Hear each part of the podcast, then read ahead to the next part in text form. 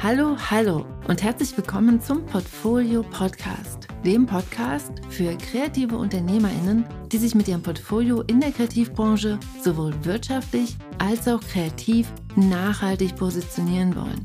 Bist du das? Dann bist du hier genau richtig. Mein Name ist Franziska Walter und jetzt geht's los mit einem Kopfsprung in die nächste Folge. Let's go!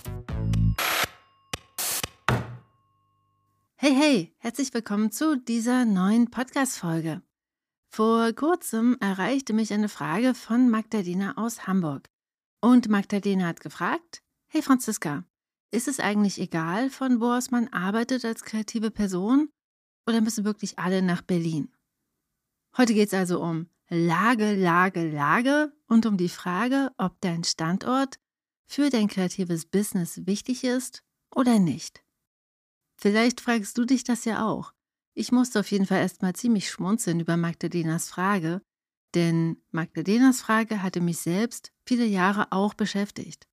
Seit über zwei Jahren wohne ich ja nun schon in Finnland und 2020 habe ich endlich diesen für mich großen Schritt gewagt. Aber in ein nordisches Land ziehen, das wollte ich ehrlich gesagt schon ziemlich lange. Viele Jahre lang habe ich mich einfach nicht getraut, diesen Schritt zu gehen, weil ich dachte, dass es einfach nicht geht. Ich dachte, dass mich dann niemand mehr beauftragt, dass ich dann für meine AuftraggeberInnen in der Bedeutungslosigkeit verschwinde und dass es so gut wie unmöglich sein wird, in Finnland neue KundInnen zu finden, wenn ich die Landessprache nicht fließend spreche.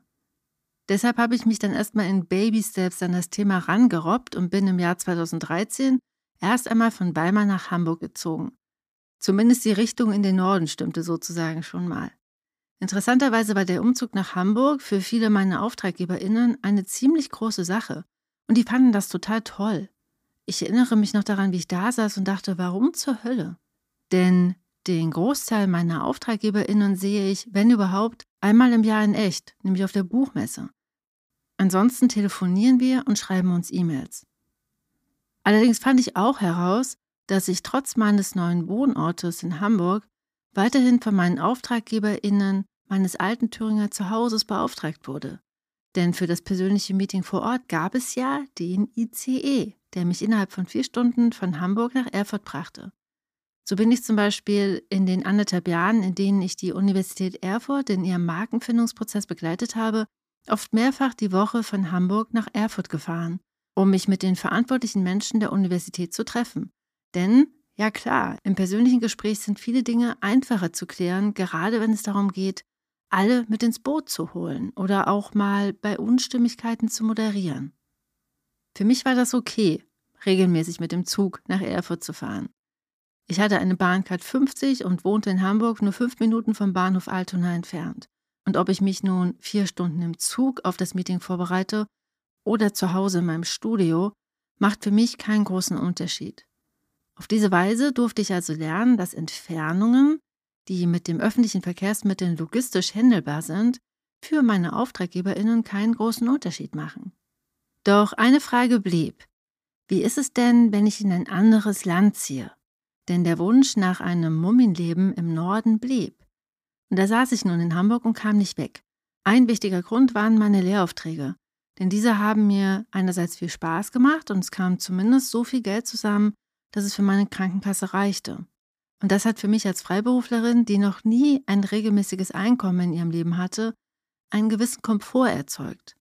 Und der war komfortabel genug, um nicht loszulaufen. Irgendwann wurde mir dann aber trotzdem klar, dass wenn ich jetzt nicht einfach mal losgehe, der Traum vom finnischen Leben niemals Realität werden wird. Und wenn ich ehrlich bin, fiel der Startschuss erst durch eine persönliche Lebenskrise, in der mein bisheriges Leben wie ein Kartenhaus in sich zusammenfiel. Erst dadurch bin ich losgelaufen. Endlich. Und dabei habe ich ein paar Dinge gelernt, die ich gerne mit dir hier teilen möchte. Für den Fall, dass auch du mit dem Gedanken spielst, deinen Wohn- und Arbeitsort anzupassen, an deine Bedürfnisse und an deine Wünsche und an deine Ziele. Es muss ja nicht zwingend ein anderes Land sein. Es reicht ja schon, von Hamburg ins Wendland zu ziehen oder von Berlin in die Uckermark oder nach Leipzig, das ja angeblich das neue Berlin ist. Mit dem folgenden Vier-Schritte-Plan kannst du für dich entscheiden, ob ein Ortswechsel bei dir ansteht und wie du diesen als kreative Unternehmerin angehst. Bestenfalls ohne deine BestandskundInnen zu verlieren. Beginnen wir mal mit Schritt Nummer 1. Werd dir klar über dein Warum. Egal wohin es dich zieht, werd dir im ersten Schritt klar über dein Warum. Denn eine typische Falle ist der Gedanke, dass das Gras grüner ist auf der anderen Seite und dass wir ganz sicher erfolgreicher, glücklicher und zufriedener wären, wenn wir doch nur woanders leben würden. Doch hier kommt eine unschöne Wahrheit. Egal wohin du ziehst, deine Probleme und Blockaden werden mit dir reisen. Doch natürlich gibt es auch viele gute Gründe für einen Ortswechsel. Mehr Natur, mehr Ruhe, günstigere Mieten, bessere Arbeitsbedingungen, coolere Leute. Frag dich, was genau die Gründe für deinen gewünschten Ortswechsel sind und wie sich dein Leben durch den neuen Ort verändern würde. Und was gibst du gleichzeitig auf? Ist dir das, was du bekommst, das ganze Tamtam wert? Und dann schau auch nochmal ganz ehrlich und genau hin und überlege, ob du das, was du dir wünschst, gegebenenfalls auch heute schon hier, da wo du gerade bist, angehen könntest. Und wenn du dann entschieden hast, dass du wirklich, wirklich woanders hinziehen möchtest, kommt Schritt Nummer zwei. Schreib eine To-Do-Liste. Schau ganz realistisch auf die Dinge, die du tun müsstest, um an diesen neuen Ort anzukommen. Und frag dich, ob du bereit dazu bist. Bei mir ist es ja zum Beispiel nun mal so, dass mit dem Umzug nach Finnland auch die finnische Sprache in mein Leben eingezogen ist. Diese ist ja bekanntlich nicht so leicht zu lernen und nach zweieinhalb Jahren kann ich sagen, dass mein Wunsch, fließend Finnisch zu sprechen, eher so ein Langzeitprojekt ist. Und auch wenn die Finninnen und Finnen üblicherweise sehr gut Englisch sprechen, gibt es mit den fehlenden Sprachkenntnissen diese unsichtbare Barriere. So richtig dazu gehört man eben erst, wenn man die Landessprache spricht. Und das hat natürlich auch Einfluss auf meine Arbeit. Bestimmte Arten von Aufträgen werde ich hier ohne handfeste Finnischkenntnisse nicht akquirieren können. Gleichzeitig ist es für mich so viel schwerer geworden, in Deutschland bestimmte Arten von Aufträgen zu akquirieren. Denn die zu überwindende Distanz ist eben nun mal nicht mehr mit einer ICE-Fahrt zu überwinden. Dementsprechend stand auf meiner To-Do-Liste die Aufgabe einer Neupositionierung. Denn es war klar, dass bestimmte Auftragsarten und meine Lehraufträge wegfallen würden mit dem Umzug und dass ich diese mit anderen Einnahmequellen ersetzen müsste. Du könntest auch in einem persönlichen Gespräch bei deinen AuftraggeberInnen nachfühlen, wie sich eure Zusammenarbeit durch einen Ortswechsel verändern würde. Dabei kann es helfen, wenn du aufzeigst, dass du natürlich bereit bist, mehr Aufwand zu leisten, damit sich für dein Gegenüber so wenig wie möglich verändern wird. Du könntest auch vorschlagen, dass ihr euch regelmäßig online seht. Die Digitalisierung und superschnelle Internetverbindungen machen es ja möglich. Bei mir war zum Beispiel auch die Rechnungsstellung ein wichtiges Thema. Mit dem Umzug in ein anderes Land steht auf der Rechnung ja auf einmal eine andere Mehrwertsteuer, die deutschen Unternehmen nichts mehr bringt und die schlimmstenfalls deine Arbeit für dein Gegenüber teurer machen. Hier war es mir wichtig, bei meinen KundInnen proaktiv das Thema anzusprechen und Lösungen anzubieten. Haben beide Seiten eine Umsatzsteuer-ID, ist alles easy peasy.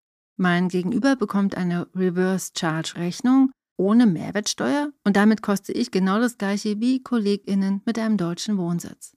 Frag dich also, was brauchst du alles, um an deinem neuen Wohnsitz gut durchzustarten? Und was kannst du jetzt schon tun, um gut gerüstet zu sein? Und dann geht's schon weiter mit Schritt Nummer drei, Trommelwirbel, dem Loslaufen. Denn es ist ja in den meisten Fällen sinnvoll, gleichzeitig zu planen und schon einmal die ersten Schritte in die richtige Richtung zu gehen. Der von mir geplante Umpositionierungsprozess dauert zum Beispiel immer noch an. Ich habe 2019 und 2020 die Weichen gestellt, einige Türen geschlossen, damit sich andere öffnen können, aber komplett durchplanen konnte ich meine neue Positionierung nicht. Und das erscheint mir ehrlich gesagt ziemlich normal. Wenn du neue Wege für dich einstiegst, erlaube dir, deinen Prozess im Gehen weiterzuentwickeln. Erst das schafft dir die Möglichkeit, bestimmte Parameter auch flexibel anzupassen. Denn vielleicht verändern sich ja bestimmte Konstellationen oder du hast einige Dinge einfach zu Beginn deines Weges anders eingeschätzt, als sie sich jetzt darstellen. Das Ganze ist ja ein Prozess und bei den meisten Kreativen wird es auch so sein, dass dieser Prozess mit dem Umzug erst so richtig ins Rollen kommt. Das ist der berühmte Sprung ins kalte Wasser. Und hier hilft dir ein starkes Warum und eine Portion Vertrauen in dich und in deinen Weg. Und dann heißt es, volle Fahrt voraus und auf zu neuen Ufern und auf zu Schritt Nummer vier. erzähle deine Geschichte. Denn vielleicht merkst du jetzt, dass jetzt in dir eine Angst aufsteigt, mit dem Umzug von der Bildfläche zu verschwinden und in der unternehmerischen Bedeutungslosigkeit zu landen. Hier kann ich dich beruhigen. Ob du für deine Kundinnen und dein Netzwerk sichtbar bist, hängt einfach nicht von deinem Wohnort ab. Du kannst auch mitten in Berlin leben, wenn du keine Akquise machst und auf niemanden proaktiv zugehst, dann sieht dich auch mitten in der Hauptstadt niemand. Bei den meisten Kreativen finden sich Wege und Mittel, auch mit dem Umzug aufs Land oder ins Ausland trotzdem für das eigene Netzwerk und die Kundinnen präsent zu bleiben, selbst wenn du nicht mehr um die Ecke wohnst. Die Frage ist, bist du bereit, den Mehraufwand auf dich zu nehmen? Und deshalb jetzt mal die Frage an dich. Überlegst du auch aufs Land, in die Uckermark oder auf die andere Seite der Welt zu ziehen? Was zieht dich dorthin? Und was hält dich ab, deine Träume Realität werden zu lassen? Und was brauchst du, um dich zu trauen? Teil deine Erfahrung gern unter dem Podcast, unter dem Blogartikel oder auch auf Instagram. Und damit wünsche ich dir alles Liebe. Wir hören uns nächste Woche. Bis dahin. Tschüss.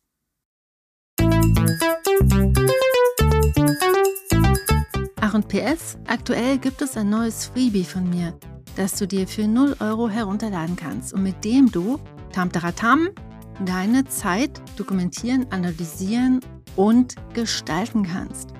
Wenn du Lust darauf hast, dann schau doch mal nach unter www.diegutemappe.de slash Zeit, lade dir das Workbook runter und mach mit. Denn ich mache das jetzt die nächsten vier Wochen und berichte in vier Wochen mal, was ich so beim Zeitdokumentieren für mich herausgefunden habe. Und bevor der Podcast rauskommt, frage ich auch nochmal bei dir nach. Deshalb, ich würde mich sehr freuen, wenn du mitmachst. Mehr dazu in vier Wochen. Und bis dann, hab eine schöne Woche.